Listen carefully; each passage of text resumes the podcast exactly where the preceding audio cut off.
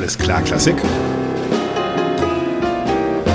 Das Update mit Dorothea Gregor und Axel Brücken. Was für eine Woche, Doro. Wir haben uns sogar real getroffen in Berlin. Jetzt sind wir wieder getrennt mhm. voneinander und finden doch zusammen. Hallo, Dorothea Gregor. Hallo, Axel. Ja, du warst in Berlin und wir haben uns mal länger gesehen als auf zwei Stück Kuchen. Beim Preisträgerkonzert des Neues Stimmenwettbewerbs im wunderschönen Apollo-Saal in, in der ähm, Staatsoper unter den Linden. Mhm. Und das war großartig. Fand ich auch ganz schön gut. Also äh, es waren sechs Sängerinnen und Sänger des letzten Wettbewerbs, mhm. der jetzt ja auch schon, also die Finalrunde ist jetzt ja auch schon fast ein Jahr her. Und äh, im Anschluss oder traditionell gibt's immer ein Preisträgerkonzert, bei dem die Preisträger sich nochmal ähm, ja, gesondert vorstellen. Ja, nicht einsortieren, sondern es geht, also das Preisträgerkonzert ist mhm. dann auch traditionell immer in Berlin. Und tatsächlich war das letzte Preisträgerkonzert vor fünf Jahren Corona geschuldet, ja. nämlich 2018. Ach, Wahnsinn nach dem 2017er ja. Wettbewerb und das Preisträgerkonzert 2020 musste war schon in Planung, aber musste dann aus bekannten mhm. Gründen abgesagt werden. Also seit langer Zeit mal wieder ein ähm, Konzert in Berlin, nicht wie sonst in der Repräsentanz unter den Linden, äh, also in der Bertelsmann-Repräsentanz, sondern das erste Mal im Apollo-Saal der Staatsoper.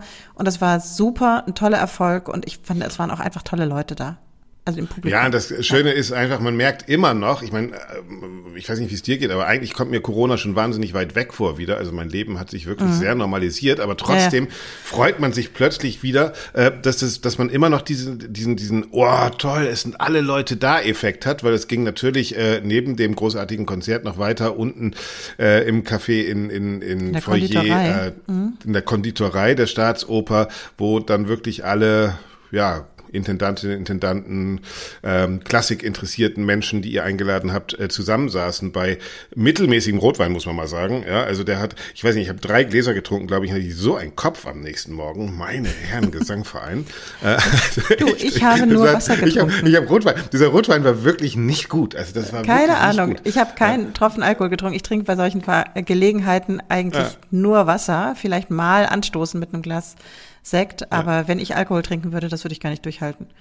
Dann, also ja, so trotzdem was, aber ich brauchte ein bisschen Alkohol, weil es war natürlich äh, so äh, und dann aber auch sehr schön. Äh, Helga Rabelstadler war da, äh, Dominique Meyer war da, mhm. ähm, natürlich äh, der Intendant der Staatsoper in Berlin, natürlich äh, Sarah Wedel Wilson und so weiter und so fort. Und ja, das war schon schön, äh, alle mal wiederzusehen und die Branche sozusagen auf einem Platz zu erleben und zu sehen, dass alle nach wie vor große Lust auf klassische Musik haben. Das war so, mit dem Gefühl bin ich nach Hause gegangen. Alle ja, freuen und dass sich, sie auch Lust auf unser ja, Projekt haben, dass ja. sie Lust auf neue Stimmen haben, dass sie Lust auf Nachwuchssänger, Sängerinnen Absolut. haben. Und das, ich meine, du hast jetzt die, die Großkopferten genannt. Es waren auch natürlich noch andere, äh, die, die Leitungsebene des Staatstheaters Augsburg war ganz ähm, prominent ja, vertreten. Ich hatte ein super und vor Gespräch allem auch, mit, mit Entschuldige. Ja. Jemanden, den du gesagt hast, den soll ich kennenlernen. Ich habe den Namen jetzt schon wieder vergessen. äh, der, also, also, hilf mir. Wir, wir, wir haben einen Scherznamen. Jakob Billerberg, wir, wir, wir, wie heißt er?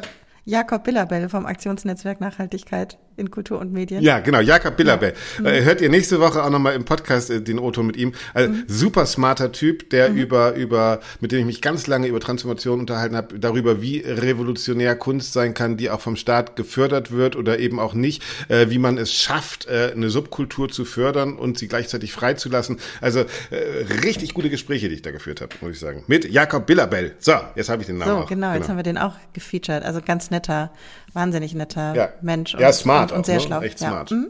Ja. ja. macht eine ja. gute Arbeit. Ähm, was ich sagen wollte, genau, also es, das war eben schön. Ich habe natürlich auch sehr viele Leute da äh, bei mehr oder weniger lang mit ihnen sprechen können und ähm, es war auch schön, war viel Presse vertreten. Es waren aber auch ähm, Menschen aus KBBs da, aus den Operndirektionen, Agenturen, ja, ja, dann ja. auch ähm, ganz normale, in Anführungszeichen, kulturinteressierte Gäste, Hochschulen waren auch viel vertreten. So, also es war, das war wirklich ähm, echt ein echt schöne, gutes Line-up und sehr schön. Und ähm, es war natürlich nicht möglich, äh, öffentlich Tickets zu erwerben, aber dieses ganze Konzert wurde aufgezeichnet ähm, und ist auf YouTube, ah. auf YouTube zu finden. Wer das nachhören möchte, ah, wer die Sänger hören in die Show Notes. Äh, hm? Wir, wir bringen es in die hm? Show Notes, da äh, wird es auf jeden Fall sein. Und äh, genau, ansonsten äh, kann ich auch noch mal schon vorwegnehmen. Nächste Woche haben wir einen ganz besonderen Podcast. Da geht es um die, äh, Doro hat schon mal gesagt, Studie des Lismon Centers der Bertelsmann Stiftung. Und dort haben wir dann auch bei der, bei dem Empfang äh, ganz viele O-Töne gesammelt, um in die Zukunft der klassischen Musik zu schauen. Also all das könnt ihr euch darauf freuen. Genau, können wir am Ende noch mal kurz was dazu sagen. Ja. Genau, hm? genau.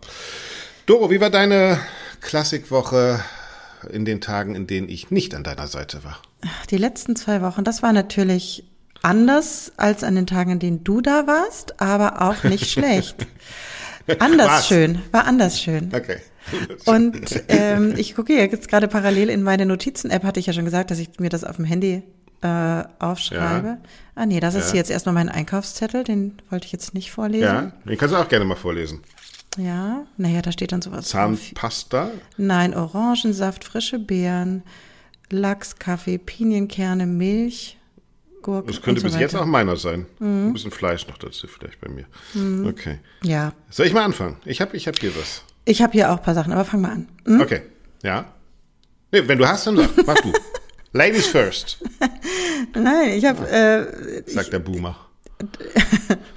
ah ja, genau. Wollen wir über dein, apropos Boomer, wollen wir über deinen letzten äh, Themenpodcast sprechen? Den habe ich hier draufstehen.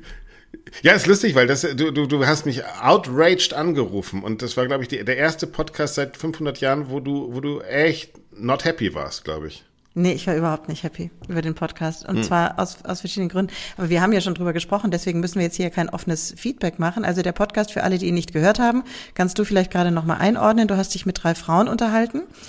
Die was genau? genau? Überthema war Bühnenmütter, genau. Mhm. ja, also ähm, mhm. das waren, die kamen also eben vom Bühnenmütterverein oder vom äh, Netzwerk Kultur, wie auch immer. Es ging darum, um die Rolle der Mutter oder der Familien an deutschen Theatern, hauptsächlich Orchestern.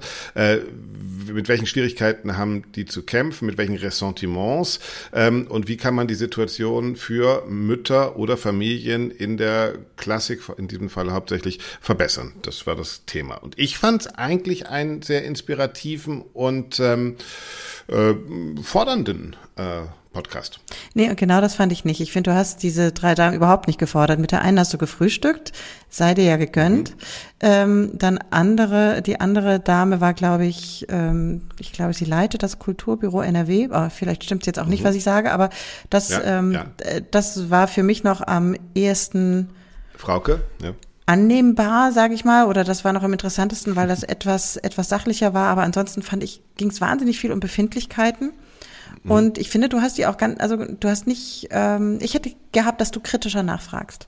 Und ähm, auch auf die Gefahr hin, dass ich mir jetzt hier überhaupt gar keine Freunde und Freundinnen da draußen mache. ähm, das macht nichts. Ich kann nicht, da kann man trotzdem gut mitleben, kann ich dir sagen, aus eigener Erfahrung. Ja. Ohne Freunde. Ja, also ich, ich, ich bemühe mich ja immer, vielleicht hast du schon mitgekriegt, die Dinge, die wir besprechen hier, vielleicht auch auf der ein bisschen differenziert zu betrachten. Und ich kenne oder ich verstehe sehr, sehr gut, dass das absolut herausfordernd ist, als ähm, Künstlerin gerade oder als Künstler mit Familie auf einer Bühne zu stehen und eine sowas wie eine Karriere zu haben. Und das weiß ich nicht nur aus eigener Erfahrung, sondern auch, weil jeder Mensch, der, der diese Strukturen kennt und der diesen Job und diese Branche kennt, weiß, dass das einfach richtig schwer ist. So. Ähm, mein größter Kritikpunkt ist, und da haben wir auch schon drüber gesprochen, dass nur diese drei Frauen zu Wort kamen, dass niemand zu Wort kam aus einem KBB, aus einer, äh, sagen wir mal, Operndirektion mit Personalverantwortung, ähm, was das betrifft, oder aus der Leitungsebene von einem Theater. Das war mir zu einseitig. Und dann mhm. muss ich auch ehrlich sagen, diese ganzen individuell nachvollziehbaren Geschichten, die diese Frauen erzählt haben, okay, ja, in Ordnung, aber das war mir einfach zu wenig zu wenig abstrakt und zu wenig ähm, also ich finde, man kann zu wenig allgemein nachvollziehbar. ablesen. Ja, also ich finde die Forderung, die ich finde die Forderungen, die sich aus diesen Geschichten ergeben haben, waren dann doch relativ klar. Also manchmal geht es einfach nur um Kleinigkeiten, darum, dass man planen kann. Wenn man Gastspiel irgendwo hat, dass man im Vorhinein weiß, wann wird geprobt, wann wird nicht geprobt, wann kann ich zu meiner Familie, wann kann ich nicht zu meiner Familie. Solche grundsätzlichen Dinge funktionieren nicht mal. Das ist nicht, und ich ja, finde, das stimmt. Also da, darüber kann man ja reden und das kann man auch fordern und ich Ja. finde das durchaus legitim. Und das sind natürlich alles ähm, persönliche Erfahrungen, genauso wie Diskriminierung, die man erfährt als Mutter oder sowas. Also ich finde, darüber muss man reden und ich finde es super, dass die drei auch so offen darüber geredet haben. Also Ja. ich finde, nur daraus kann man was entwickeln. Wo ich Ja, das zustimme, stimmt, das ist, und das können wir vielleicht auch nochmal nachliefern, dass wir tatsächlich das Ganze nochmal in die Häuser tragen, weil das natürlich auch die Verantwortung unseres Podcasts ist, nicht ein Meckerkasten zu sein, sondern auch ein Lösungskasten. Und dann kann man das mit Sicherheit nochmal nehmen und irgendwo anders hintragen. Das, das finde Ja. ich richtig. Ja. Also, ähm, wie gesagt, ich kann auch, ich, ich sag's nochmal, ich kann viele Punkte nachvollziehen ähm, und sogar sehr gut nachvollziehen. Es fängt für mich schon mal damit an, dass dieses ganze Ding Bühnenmütter heißt. Diese Kinder oder diese Mütter haben meistens auch einen Va- Vater zu ihren Kindern. Ähm, und es ist natürlich auch eine Binsenweisheit zu sagen, dass gerade die Entscheidung für oder gegen oder nein, sagen wir mal, die Partnerwahl ist extrem entscheidend für den Verlauf der Berufstätigkeit einer Frau. Und das ist nicht nur im Theater so. Es wird bei uns natürlich aufgrund der, der Besonderheiten dieser, dieser Arbeitsbedingungen in der Branche viel deutlicher sichtbar. So, das ist erstmal ein ganz allgemeines feministisches Thema. Dann daraus abzuleiten, ich weiß es nicht jetzt, wie äh, diese Lebensentscheidungen getroffen wurden, das ist im Grunde auch nicht relevant. Aber ich habe ein Problem damit, dann aus eigenen, ich sag mal, privaten Entscheidungen heraus dann Forderungen so abzuleiten. Das hat mich total gestört. Ähm, man muss miteinander ins Gespräch kommen und interessanterweise habe ich ja auch, und das haben die ähm, Damen ja teilweise auch gesagt, äh, wenn sie ins Gespräch gegangen sind mit Verantwortlichen an den Häusern, wurde meistens versucht, eine Lösung zu finden.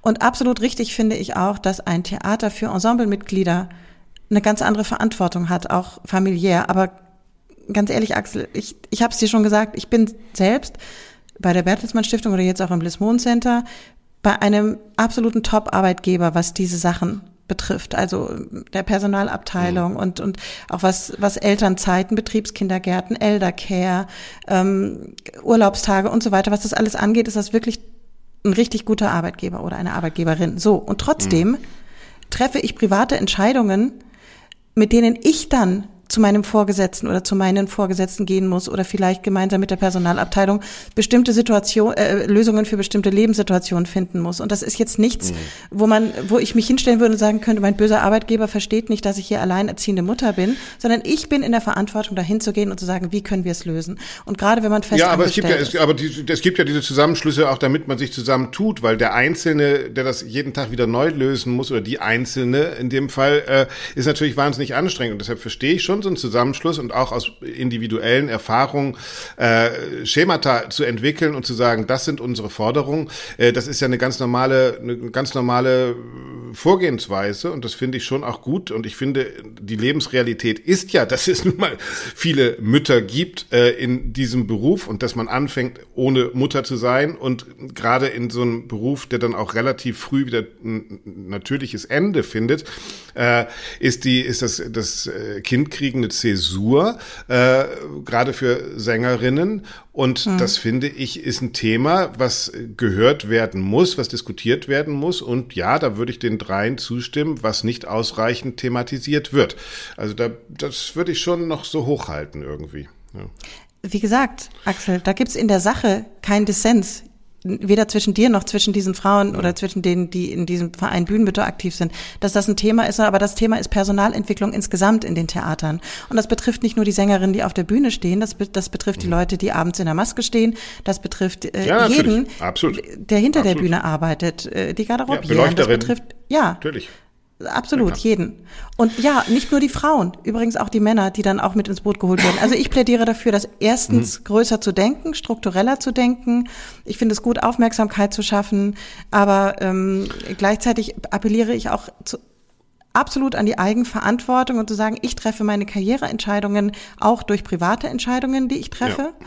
Und ähm, wie das ja auch, ich glaube, Christina Sidak, mit der du gefrühstückt hast, gesagt hast, sie war ja an der Deutschen Oper in Berlin bei Herrn Säuferle, ist er ja total auf offene Ohren gestoßen, hat aber trotzdem sich dafür entschieden, nach Wien zurückzugehen. Also das sind so Dinge, da trifft man einfach selber Entscheidungen. Und ähm, Absolut. das ist der eine Punkt. Und der andere Punkt ist auch noch früh, ähm, so früh wie möglich, und das adressiere ich auch nochmal ganz klar an die Hochschulen, ähm, die junge Sänger und Sängerinnen ausbilden, wirklich ein ein ähm, Bewusstsein dafür zu entwickeln, für kurz-, mittel- und langfristige Karriereziele und sich selbst zu kennen. Mhm. Man muss sich als Künstler mit seiner eigenen Person und der Entwicklung der Persönlichkeit auseinandersetzen und man muss wissen, mhm. bin ich jemand, der das gut haben kann, wochenlang von zu Hause weg zu sein? Brauche ich mein soziales Umfeld? Möchte ich denn mal mhm. Kinder? Kann es sein, dass ich in zehn Jahren es ganz anders sehe als heute? Was kann ich heute vorbereiten? Da braucht es Begleitung und da braucht es aber auch ein Bewusstsein für die Künstlerin und die Künstler, äh, der Künstlerin und der Künstler selbst.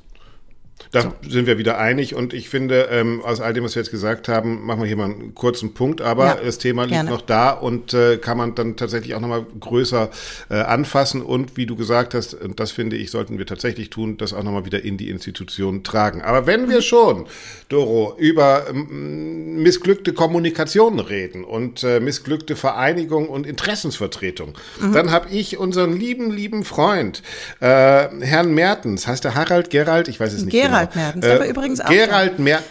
ja, der war auch da. Äh, das ist der einzige, den ich nicht wirklich äh, mich unterhalten habe. Aber Gerald Mertens, der Chef der Deutschen Orchestervereinigung Unisono, oder heißt das Unisono, heißt das inzwischen, ne? hat ähm, sich zu Wort gemeldet und gesagt, die Rundfunkorchester dürfen nicht angefasst werden, weil, und dann weiß man es gar nicht mehr so, sie wichtig sind irgendwie und auch einen Bildungsauftrag erfüllen und auch mhm. in der Provinz spielen. So, mhm. ähm, und also diese Pressemitteilung, äh, die eigentlich dazu dienen sollte, den Rundfunkorchestern Rückenwind zu geben, was wir ja alle wollen, ähm, ist ein totaler Rohrkrepierer geworden, weil Herr Knifke, der Intendant des äh, SWR und momentan Vorsitzender der ARD, eiskalt geantwortet hat, tja, äh, Herr Mertens, äh, Mag ja alles sein, schön, dass Sie sich da mal eingebracht haben und Gedanken gemacht haben, aber ich kann Ihnen mal eins sagen, äh, Rundfunkorchester zu haben, gehört nicht zum Auftrag von öffentlich-rechtlichen Sendern. Ja, und das finde ich erstens ein Satz, der echt aufhorchen lässt. Ja, also das ist das erste Mal. Warte mal, nach, wiederhol das nochmal. Äh, Was war das für ein Satz? Gnifke hat gesagt, dass es nicht zum Auftrag der öffentlich-rechtlichen Sender gehört, Orchester zu unterhalten. Also mit anderen Worten hat er dem äh, Harald Gerald Mertens gesagt, pass mal auf, wir müssen das hier gar nicht machen. Ja? Und das liegt, so, das hat jetzt, das ist auf zwei Ebenen schockierend, diese ganze Sache. Auf der einen mhm. Ebene, weil der Chef der ARD, der derzeitige Chef der ARD, ganz klar gesagt hat, nach Tom Buro, der das ja auch schon mal debattiert hat vor ein paar Monaten, äh, mhm. äh, das ist nicht unser Auftrag, Orchester zu haben. Also wieder werden Orchester zur Disposition gestellt. Und ich finde, es liegt auch an der Argumentation des, äh, der Orchester, beziehungsweise von ihren, ihren Vertretungen von Unisono, die sozusagen vollkommen im luftleeren Raum irgendeine Wichtigkeit behaupten, die äh, vor Ort überhaupt nicht nachzuvollziehen ist. Ich würde dafür plädieren. Lieber Kollege Mertens, geh zu deinen Orchestern und sag ihnen, ihr müsst eine Bedeutung schaffen, indem ihr eine Bedeutung schafft. Ja, äh, habt ihr das wirklich? Könnt, habt ihr eure Strukturen so, dass ihr wirklich verankert seid vor Ort? Äh, seid ihr wirklich unabschaffbar, mhm. weil die Bevölkerung sagt, wir wollen euch haben? Äh, transformiert deine Orchester, statt irgendwie eine Argumentation von vor 30 Jahren zu fahren, wir schaffen die Bildung. Nein, ja, ihr macht auch ein bisschen Bildung, aber das ist Aufgabe erstmal von Schulen, dass die Musikunterricht vernünftig machen und nicht von Rundfunkorchestern. Das ist die, die, warum soll die Rundfunkgebühren Schulbildung bezahlen? Das, das macht alles überhaupt gar keinen Sinn. Naja gut, dann werden das wir macht mich wütend, weil ich leidenschaftlich für diese Orchester bin. Aber also ja. ich, ich, ich finde es Wahnsinn, wie die vertreten werden. Ja. Also ich glaube, dieses Argument, ich, ich hab, muss ehrlich sagen, ich habe diese Debatte nicht verfolgt. Ich höre das jetzt zum ersten mhm. Mal, dass du mir das erzählst. Aber ich mhm. ähm, weiß, dass schon immer dieser sogenannte Bildungsauftrag ein gewichtiges Argument bisher war, ähm, Kunst öffentlich oder Kunst und Kultur öffentlich zu fördern. Und äh, ich würde tatsächlich, also ich stimme Klar. dir zu, dass es, dass es Dafür wichtig, gibt es ja auch öffentliche Orchester. Genau. Ich stimme dir zu, dass es wichtig ist, sich wirklich Orchester. vor Ort zu verankern und die Transformation voranzutreiben und nicht auf so einer so einer Debattenebene zu bleiben. Und ich stimme dir auch zu, ähm, was du zum Thema Relevanz oder Bedeutung gesagt hast, dass man Relevanz nicht einfach hat oder nicht, sondern man bekommt sie zugesprochen. Mhm. Und zwar von denjenigen, für die man, im, im, besten Fall, für die man relevant sein möchte. Und genau. äh, also das ist wie ein, ich kann jetzt nicht sagen, Relevanz ist ein Tunwort, das stimmt nämlich nicht. Aber aber, aber es, es hängt damit zusammen, ja. äh, genau, aber es hängt damit zusammen, dass man eben etwas dafür tut, um sie zugesprochen zu bekommen. Und mm, mhm. das ist eigentlich eine, eigentlich eine super schöne Überleitung an der Stelle zum, zu unserem Relevanzmonitor Kultur, den wir nächste Woche veröffentlichen, mhm. ähm, wo wir noch, äh, hatten wir ja gesagt, am Ende kurz dazu was sagen, wie das, was das für unseren Podcast bedeutet und die Podcastwoche. Ähm, gleichzeitig, äh, ja, ich bin gespannt, wie es mit diesen Rundfunkorchestern weitergeht. Ich muss ja. ehrlich sagen, ich bin da ja. nicht so super im Thema. Ich möchte auch, dass sie erhalten bleiben, natürlich. Aus dem Grund, weil ich möchte, dass so viel wie möglich so viel Kultur und Kunststrukturen wie möglich erhalten bleiben und und eben aber auch an den Mann und an die Frau gebracht werden. Ich glaube, es, ich kann, es, es ist an der Stelle nicht mehr äh, das funktioniert nicht mehr, einfach da zu sein und, und drauf zu warten, dass die Leute schon kommen und uns gut Nee, vor allen Dingen, man muss gerade jetzt da, und ich bin, ich arbeite für den öffentlich-rechtlichen Rundfunk, ja, also ich liebe den. Mir geht es so ein bisschen wie Böhmermann. Ich liebe ihn und ich sehe so viel Veränderungspotenzial, um es besser zu machen. Und gerade wenn der öffentlich-rechtliche Rundfunk angegriffen wird von außen, meist von Idioten, äh, muss er umso klarer und transparenter sein. Das ist natürlich eine legitime Frage zu fragen, warum werden Orchester auf der einen Seite vom Staat finanziert, also von Bund, Land oder Kommunen, also in den Theatern, in den Philharmonischen Orchestern und so weiter, und warum soll ich mit meinen Rundfunkgebühren Orchester außerdem noch finanzieren. Ja, äh, das ist ja erstmal mhm. Erstmal ja. nur eine Frage und auf eine Frage brauche ich eine vernünftige Antwort. Und eine Antwort für mich zum Beispiel wäre, dann muss ich diese Orchester auch abbilden im Rundfunk ja, äh, was ganz selten passiert, beziehungsweise mhm. äh, auch im Fernsehen abbilden, ja, also wirklich sichtbar machen, nicht nur hörbar machen, dass sie da irgendein so Programm abnudeln, sondern sie müssen auch da sein. Warum entwickle ich nicht richtig gute Podcast-Education-Programme? Jetzt war wieder Checker, Ju Checker Julian, Checker Julian, der äh, die wie ich ja finde, nicht ganz so gute Kopie von Checker Tobi. Äh, beim, beim Checker Tobi, äh, wenn du ein fünf-, sechsjähriges Kind hast, weißt du, Checker Tobi ist die nicht. neue Maus, sozusagen. Das ist der Erklärer, der Erklärer der Welt. Checker Tobi ist echt cool, ist im bayerischen Was, Wer Rundfunk. ist das? Ist das ein Mensch oder auch ein Tier? Nein, nein, ist ein Mensch, ist ein, ist so. ein, ist ein hm. äh, erwachsener junger Mensch, der äh, jede Sendung irgendwo hingeht und den Kindern irgendwas erklärt. Der geht ins Checker Gefängnis. Tobi. Ist im Gefängnis. Ja, der erzählt okay. aber auch, wie entstehen Steine und was weiß ich. Checker Tobi ist richtig. Ach, das ist so wie, ist wie, wie Willi will's wissen und so. Ja, genau, nur in richtig cool. Also Checker Tobi ist super und weil Checker Tobi nicht alles machen kann, gibt's auch Checker Chen und Checker Julian.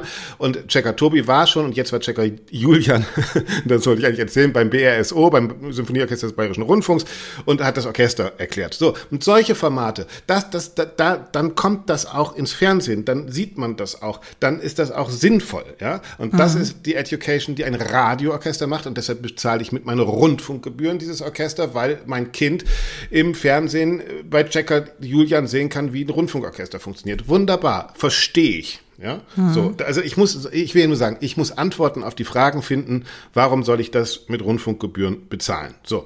Und nur zu sagen, weil, weil, es ist auch ein bisschen was mit Bildung, reicht nicht, weil ein bisschen was mit Bildung bezahlen wir von Steuern äh, ja, das ist ja? überhaupt eine ganz gute Frage, die zu groß ist jetzt für unseren Podcast, nicht nur heute, sondern auch insgesamt. Vielleicht könnte man sich mal damit befassen, dass es überhaupt einfach mal äh, sich zu fragen, wo ist denn der Konsens gesellschaftlich, warum fördern wir Kunst und Kultur überhaupt? Ja. Ja. Warum? Genau. Und ich finde, dieses Radio-Symphonieorchester-Thema sollten wir uns auch nochmal vornehmen. Ja. Ja, ja, genau. Ach, wir haben so viele Themen. Ich habe aber auch noch hier noch auf meiner, ähm, auf meinem Zettel ein Orchesterthema. Und mhm. zwar hat äh, dein Kollege Manuel Brug, der ähm, mhm. übrigens auch am Dienstag auch in der Staatsoper war, ja, ja, ja, ja ich habe ihn gesehen, mit dem ich äh, Häppchen hat, gegessen habe. Ah, hast ja. du? Ne, ich leider nicht. Ich habe noch ja, nicht klar. mal Hallo sagen zwei, können. Nee, zweimal Raupe Nimmersatt. Ja. Mhm. Ja, ihr zwei, ne? So. Wir beiden. Wir beiden ähm, der hat was gepostet, ich glaube auf Facebook habe ich es gesehen, und zwar, dass äh, Lorenzo Viotti, genauso wie Gustavo Dudamel, ähm, ihr eins ihrer Orchester abgeben, relativ bald schon, oder beziehungsweise da nicht mehr als, ähm, als, als Chefdirigent zur Verfügung Jotti nimmt eine Auszeit, das habe genau, ich auch wegen, geschrieben. wegen Work-Life-Balance. gepostet und seitdem postet ja, du hast das Tag, auch dass er jetzt eine Auszeit genommen hat. Ja, Nein, okay, ich habe mich egal, lustig gemacht, hat. dass er jetzt jeden Tag postet, dass er jetzt eine Auszeit genommen hat. Das ist so lustig. Ja, er sagt, okay, es ist so gut, schön, Ruhe zu haben. Und jetzt sagt ich er will auf was Tag. anderes hinaus. Ich will auf was anderes hinaus. Hm. Okay. Und äh, das hat dein Kollege, ich weiß jetzt nicht, ich habe nicht gelesen, was du dazu geschrieben hast, hat äh, das so ein bisschen abschätzig gesagt. Also was soll das hier, Work-Life-Balance und so? Die verdienen einfach zu viel, die Jungs. Das ist doch irgendwie totales Mimimi. Und okay. das hat, das hat mich erinnert an das, was Also nein, oder sagen wir mal das Thema Work-Life-Balance, was wir vor zwei Wochen, glaube ich, miteinander hatten oder irgendwie mhm. vor kurzem. Und da wollte ich das dich ist, mal fragen. wo ich zum Boomer wurde bei dir, ja. Mhm. Äh, ja, wo du dich, ich wurde das, diese Seite von dir gezeigt hast, sagen wir es mal so. Ja, ja. Mhm. Und ähm, ja, also ich, ehrlich gesagt, ich, ich sehe es total anders. Die, die Sache, ob jetzt äh, Lorenzo Viotti das jeden Tag postet, dass er eine Auszeit nimmt, das, das ist jetzt nochmal noch mal eine andere Frage der Selbstvermarktung. Ähm, unser, unsere tägliche Dosis Lorenzo gibt uns heute. das, das klar kann man kann man machen der oder kann man auch lassen. Lorenzo. Ja, ja, ich finde es ja, ich habe ja nichts dagegen, ihn ab und zu auf Instagram zu sehen, aber ja. Ja. ich ähm, die, die Frage dahinter finde ich interessant. Also ich, ich muss sagen, ich finde das spannend, dass das zwei, zwei ja. junge, wie man anderswo sagen würde, High-Performer sind. Und weißt du. Ja, Dudamel ist auch nicht mehr jung, ne? Also Dudamel ist äh, über 50. Also äh, Jetzt hör doch mal auf, mehr, ne? zu meckern. Ich finde das total jung.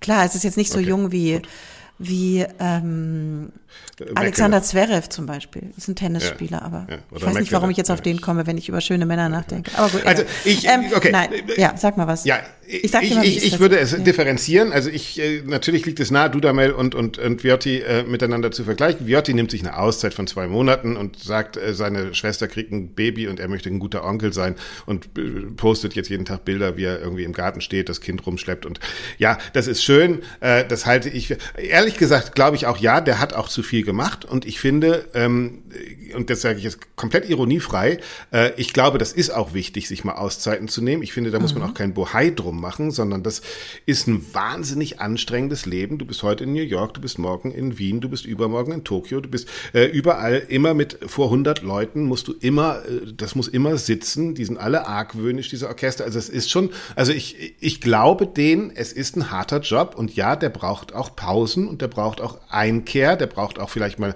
ein Buch lesen oder die Welt angucken. Vollkommen d'accord. Muss man kein großes Bohai drum machen. Bei Dudamel würde ich sagen, ist der Fall ganz anders. Dudamel hat einen Vertrag mit der Pariser Oper unterschrieben und löst ihn vier Jahre vorher auf, weil ihm jetzt einfällt, dass es irgendwie doch nicht geht. Also das finde ich verantwortungslos, muss ich ganz ehrlich sagen. Äh, ist, gleichzeitig nimmt er in New York an und sagt auch, ich will meine Familie haben. Und da bist du mit deinen Bühnenmüttern-Argumentation. Also das weiß ich doch vorher. Ja, das weiß ich doch vorher. Da, also das verstehe ich nicht. Also diese Wie, was weiß ich vorher? Was, was hätte er vorher? Naja, ich weiß doch, wenn ich einen Vertrag in, in, in, in New York habe und in, in oder damals noch in LA und in, in Paris, dann weiß ich, ich muss hin und her fliegen. Ich weiß auch, ich habe eine Frau und ich weiß auch, ich habe ein Kind. Also will ich das oder will ich das nicht? Dann kann ich nicht irgendwann feststellen, ach ja, nee, ach jetzt ist doch, doch ein bisschen anstrengend, jetzt möchte ich doch lieber bei meiner tollen Frau zu Hause bleiben. Äh, und jetzt naja, aber vielleicht, vielleicht hat er sich also, das so gedacht, dass es funktioniert oder die haben sich beide das so gedacht und es funktioniert dann halt doch nicht. Und dann finde ich es völlig legitim, danach nachzusteuern und nachzubessern. Ja, vielleicht funktioniert es auch einfach nicht, dass er keine Oper dirigieren kann und keinen ja, Bock auf das Oper wissen wir nicht. Hat. Das genau. hätte er sich vorher mal sagen sollen. Ja, also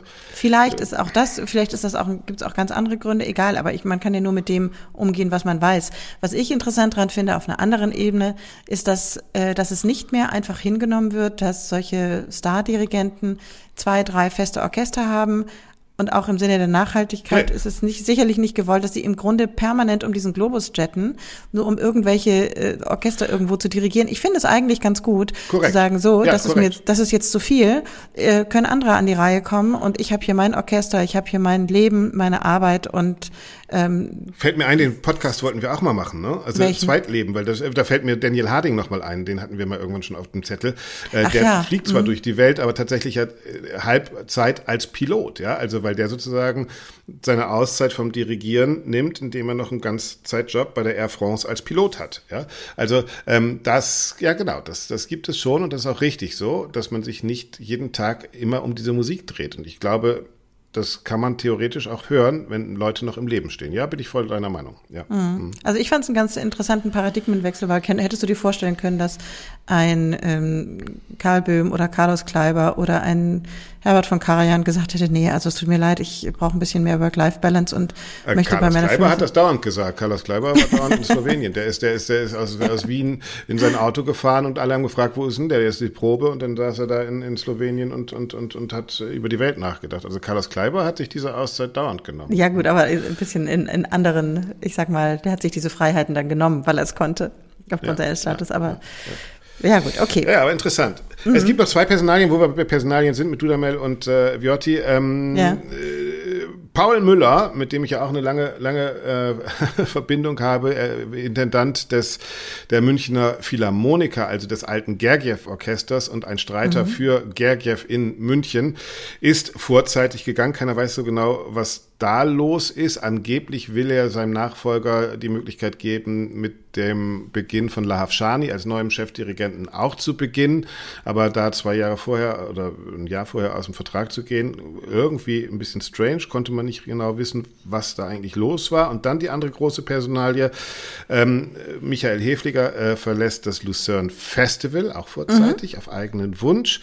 Ähm, der, muss man sagen, der hat das Ding wirklich aufgebaut, ist noch ein Intendant des alten Schlags Verlags gewesen und das sage Aber ist das, nicht, ist das nicht schon länger ausgeschrieben, die Stelle?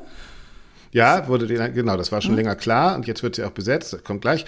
Äh, also Hefliger, der das wirklich so äh, vollkommen solide und, und, und inspirativ aufgebaut hat ähm, und mhm. wird jetzt ersetzt durch, äh, nach der Ausschreibung, äh, Sebastian Nordmann, den wir mhm. kennen als mhm. derzeitigen Intendanten des Konzerthauses in Berlin. Genau. Ach toll. Mhm. Ja, ja, kann man sagen, herzlichen Glückwunsch, Sebastian Nordmann. Äh, passt wahrscheinlich ins dann doch eher konservativ denkende Luzern, ne? Nordmann, äh, einer, der die großen Stars mit der Universal holt, trotzdem irgendwie so moderat modernisierte Klassik anbietet, äh, niemanden schockt, also ja, passt, würde ich sagen. Ist jetzt nicht so besonders spannend, aber passt.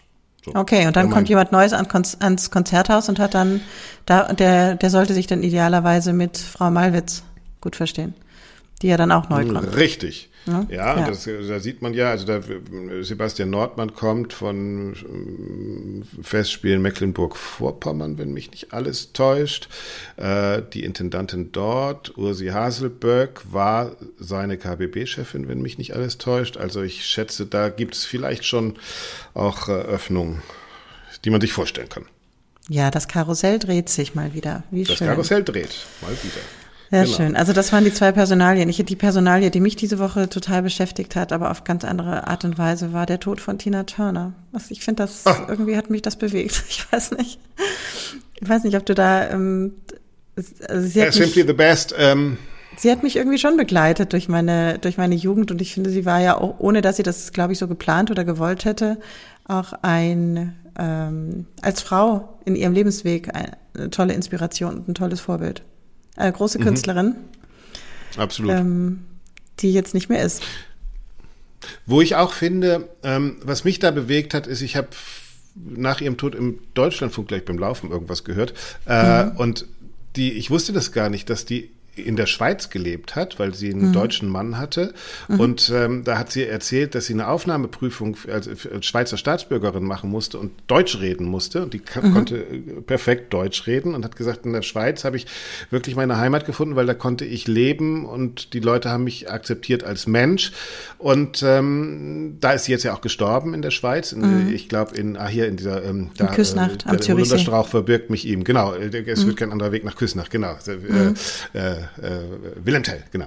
Äh, und äh, das, das finde ich eigentlich so schön, dass dieses aufreibende Leben, ich meine, die hat den Mann, den Namen ihres, ihres wahrscheinlich echt bescheuerten ersten Mannes, Turner, gehabt, der sie einfach nur geschlagen und, und missbraucht hat, ja, und mhm. kommt dann irgendwie aber mit so einem Rock'n'Roll-Leben ja, dann, dann doch irgendwie in den Bergen Heidi-mäßig an und stirbt mit ein paar und 80 Jahren, glaube ich, bei sich angekommen. Und wenn so ein Leben so einen Bogen zieht, das finde ich schon dann mhm. bemerkenswert. So, dann, dann, ist die Trauer auch gar nicht so groß, sondern ist es so irgendwie so ein, irgendwie ein schönes Leben. Ja? Also du hattest Rock'n'Roll und dann am Ende schläfst du dort ein, wo du dich auf diesem großen Planeten zu Hause und geliebt fühlst. Das mhm. finde ich schon irgendwie eine schöne, eine schöne Story. Ja. Auf jeden Fall, ich, äh, abgesehen davon, dass sie die letzten Jahre sicherlich sehr viel mit ihrem, ihrem gesundheitlichen Zustand zu kämpfen hatte und da ja. sicherlich auch viel ja. durch viel durchgegangen ist. Aber sag mal, weißt du, woran mich das jetzt ähm, erinnert? Das erinnert mich an, ich glaube, ich weiß nicht, wann das war, 2014, an den Tod von Udo Jürgens, der ja auch dort gelebt hat am mhm. Zürichsee. Und er ist einer dieser äh, Künstler, von denen ich, also ich war total erschüttert damals von seinem Tod, weil mhm er mich auf irgendeine Art und Weise, obwohl ich wirklich kein, kein Schlagerfan bin, überhaupt nicht, aber der ist, war für mich einer der großen, großen Entertainer und ich finde Cherie. ihn so ja, merci chérie. Merci chérie. Ähm, der, der so der so echt war und der hat mich irgendwie berührt und ich habe sehr, sehr, sehr bedauert. Ja, auch politisch, ne? Ehrenwertes Haus, das waren ja echt politische Lieder. Der ja, und griechischer Wein auch. Und so. glaube ich, einfach hin, hingesunken ist, ne? Ich weiß es nicht wie, aber ich, ich war so, mhm. ähm, so erschüttert, weil ich sehr gerne auf ein Konzert gegangen wäre von ihm und das nie gemacht habe, mhm. weil alle, die ich immer mal gefragt habe, gesagt haben, was, oh nee, aber zu den wild gewordenen Hausfrauen, da kannst du echt mal alleine gehen. Also ich komme auf gar keinen ja. Fall mit. Und dann habe ich es nicht gemacht.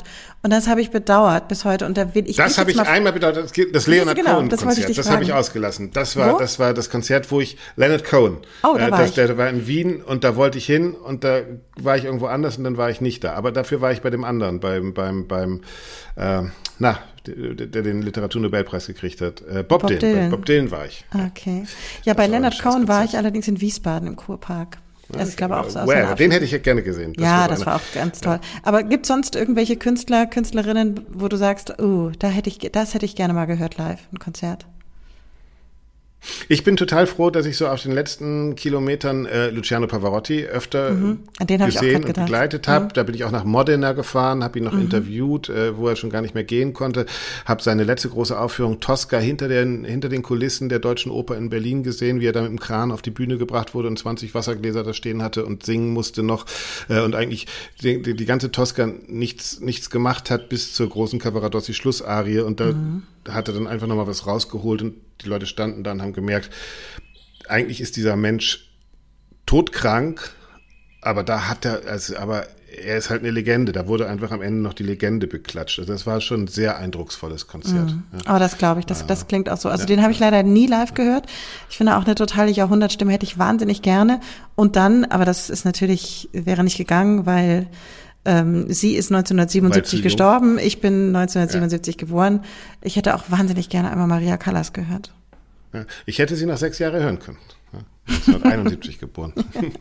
Naja, bei mir Aber war das. Bei Maria Callas finde ich so, da legst du was auf und, und du denkst, sie steht ja noch im Raum. Ja, diese Stimme ja, ist ja wirklich so. Aber trotzdem, ja so, man, man hört das so und dann hört man auch so ihre technischen Herausforderungen, mit denen sie da immer zu kämpfen hat. Aber absolut. ich glaube, es muss ein ganz zutiefst emotionales Erlebnis gewesen sein, sie, sie live zu sehen und zu ja. hören und vorher diesen Nervenkitzel zu haben, tritt sie überhaupt auf, kommt sie überhaupt und ja, also, ja, die hätte ich auch als äh, Journalist gerne getroffen. Also es gibt mhm. ja diese, kann man auch auf YouTube angucken, diese, diese ähm, Interviews, wo die Leute wirklich, äh, die Journalisten alle mit Zigarette, ja, mhm. und sie alleine dazwischen und so smart und so selbstbewusst auch, ja, also wirklich kluge Frau und so. Ja. Also und sie äh, ist Geburtstag, äh, 100. 100. Äh, Geburtstag dieses Jahr. Ich habe es leider noch nicht gelesen, okay. aber es gibt eine neue Biografie, die überall gelobt wird von Eva Gesine Bauer. Äh, mit der habe ich mhm. einmal einen Film über die Zauberflöte zusammen gedreht. Ähm, mhm. ich ich sage jetzt einfach mal Leseempfehlung, Eva Gesine Bauers äh, Maria Callas Biografie, äh, obwohl ich sie gar nicht gelesen habe. Aber ich habe gelesen, dass es lesbar ist. Ich habe gelesen, dass man beim Lesen Spaß beim Lesen hat. So. ja, genau. Ne? Ja, okay, verstehe. Ja. ja. aber genau, auch Maria Callas, wie gesagt, die ist mit den, mit den Herzensbrüchen ihres Lebens, ähm, ja, hat einen anderen Weg gefunden oder finden müssen, als zum Beispiel eben ja. Tina Turner. Es ist einfach so spannend. Ja. Große genau. Künstlerpersönlichkeiten. Aber wie kommen wir denn jetzt von Herzensbrüchen zu dem Audience-Projekt des Bühnenvereins. Ja. Vielleicht einfach in dem, manchmal, das ist noch eine, eine, eine, eine lustige Mitteilung, oder nicht lustig, äh, äh, aber ein Rauswerfer sind ist die 100.000 Euro Guarneri-Geige, die eine professionelle Geigerin im Zug vergessen hat und die nicht mehr oh. auffindbar ist. Also so kann das Leben auch manchmal gehen. Das ist Frage, richtig Frage an dich, scheiße Axel. gelaufen. Ne? Kann man so eine Geige vergessen? Ich meine, ein Regenschirm, okay. Ja, ja, kann man vergessen. Ey, ich habe mein Ladekabel wieder in Berlin im Hotelstecker vergessen. Ja, habe ich angerufen. Ja, die Dame hat es noch nicht gefunden. Ja, aber so richtig Ladekabel mit fünf Ladekabeln drin für meine, auch für meine Laufuhr und alles. Habe ich jetzt angerufen, krieg ich, weiß ich gar nicht, ob ich die zurückkrieg. Ey, J, John, John, äh, Hotel John F, äh, schick mir das Ding mal bitte wieder zurück. Äh, ihr, ihr habt da überhaupt euch nicht richtig gemeldet und ich sollte euch eine Mail schreiben, die hätte ich, glaube ich, auch an äh, Weltall all.gmx.de schicken können. Ja, also das ich habe in einem anderen Berliner Hotel, jetzt nicht von letzter Woche, sondern ja. die, die Woche wo davor ich war, habe ich meine, eine Kette eine goldene Kette im Bad liegen ja. lassen mit so grünen Steinchen und okay. äh, ja. bin Kann wieder zu Hause. vergessen? Ja, ja, das kann man vergessen. Und äh, ich ja, aber eine Geige im Zug. So, und aber da will ich nur dazu kurz dazu sagen, dass ich dort angerufen habe und gesagt habe, hm, hm, ja, was war Ihre Zimmernummer? Ja, und dann kommt er und sagt, ach so, ist das so eine Kette so mit einem grünen Stein und so eine goldene Kette? Und ich denke mir so, das klingt auch super, ist aber überhaupt nicht meine Kette. ja, mit dem Smaragd, mit dem grünen, mit dem genau, grünen Smaragd, mit dem grünen Smaragd und dem, den Brillanten drum, genau. Und dann ja. habe ich gesagt, nee, das, die hat mehrere kleine grüne Steine und so. Ah ja, Moment, Moment. Die hat mehrere grüne Steine, da müssen. ja, nee, sorry, den einen, den können Sie behalten. ja. auf, auf, jeden Fall hat, hat der danach geguckt und gesagt, ah ja, okay, Golden Chain, ja, hier ist was abgegeben worden. Und ähm, ja, na bitte, kann auch anders laufen. Aber so eine Guarneri, ja. also eine Geige. Ich, ne, ich habe mir so überlegt, Kette, was, was hätte ich gemacht, wenn ich die jetzt mitgenommen hätte? Also, wenn du so eine Guarneri findest, ja, also wenn du ja. eine Geige findest im Zug und äh, normalerweise weißt, also erstmal muss die ja jemand mitgenommen haben, ja? So, mhm. ist jetzt auch schon mal strange. Würdest du einen Geigenkoffer mitnehmen, wenn du im Zug bist ja, und einfach mit nach Hause nehmen? Ja, ich würde ihn auf jeden du mit Fall nach Hause. Mitnehmen. Nein, du würdest ihn zur Polizei bringen oder irgendwo. Ja, aber ich würde ihn mitnehmen. Ich würde ihn da nicht liegen lassen, wenn ich das Gefühl hätte, da, also ich würde erst ja, okay, mal. Okay, so, dann hat er das mit der, mhm. der oder die das mit nach Hause genommen. So, dann machst du das auf und dann ist da eine Geige drin. Also was macht man damit und so? Ja, ich meine, ich naja, da geht man zur nächsten, gespielt. Meine zur Geige hat, hat, hat äh, 95.000 Euro weniger gekostet. Ja. Und da geht man zur Polizei und ähm, sagt, hier, das habe ich gefunden und das scheint mir gewissen ja. Wert zu haben und aber ich würde auch schon mal einmal kurz heimlich drauf spielen vielleicht. Nee, das, das würde ich nicht machen, einfach weil ich es nicht kann. Hm, so, ne? Wie schön. Also, wenn jemand Geigen verliert, so. ich finde sie, ich finde sie euch gerne und gebe sie dann zurück. Okay. Ich würde auch nicht ja. drauf spielen. Und äh, Hotel John F. in Berlin. Schickt mir bitte mein Ladekabel Axel, wieder mit allen Ladekabeln. Ruf die einfach an. Das ist Hab ich doch gemacht nicht. und dann sollte ich eine E-Mail schreiben. Ja, dann schreib eine E-Mail. Du kannst das doch. Hab ich ja gemacht, aber da geantwortet keiner. Dann ruf nochmal an. Ach, so wichtig ist das Ladekabel auch nicht. Wir haben ein Monitor-Studie Dingsbums gemacht. Genau, eine, ähm, ich habe hier auch draufstehen, Ankündigung RMK, Relevanz, Kultur. Das ist in der Welt, noch nicht ganz in der Welt, erstmal in unserer, in unserer internen Stiftungswelt. Und das ist eine Umfrage, die wir in Auftrag gegeben haben über die Relevanz oder den Stellenwert von Kulturangeboten in der Gesellschaft in Deutschland und den Rückhalt davon. Und wir gehen damit am Mittwoch, kommenden Mittwoch, am 31. Mai raus. Also da wird die veröffentlicht und wir machen eine Sonderpodcast-Folge dazu. Ja, weil ihr denkt jetzt wie ich wahrscheinlich, was redet die und so, aha, hm, hm, hm. aber wir haben diese Studie gesehen und ich kann euch sagen, es wird wahrscheinlich ab Mittwoch, äh, also gehe ich mal von aus, schon eine Diskussion stattfinden über, wohin sollen Theater, Orchester, Kulturinstitutionen in Deutschland gehen. Es ist eine Studie, die abfragt. Ähm, Nicht so viel verraten, die, Axel. Nein, die abfragt, welche Bedeutung die Kultur für die Menschen in Deutschland hat.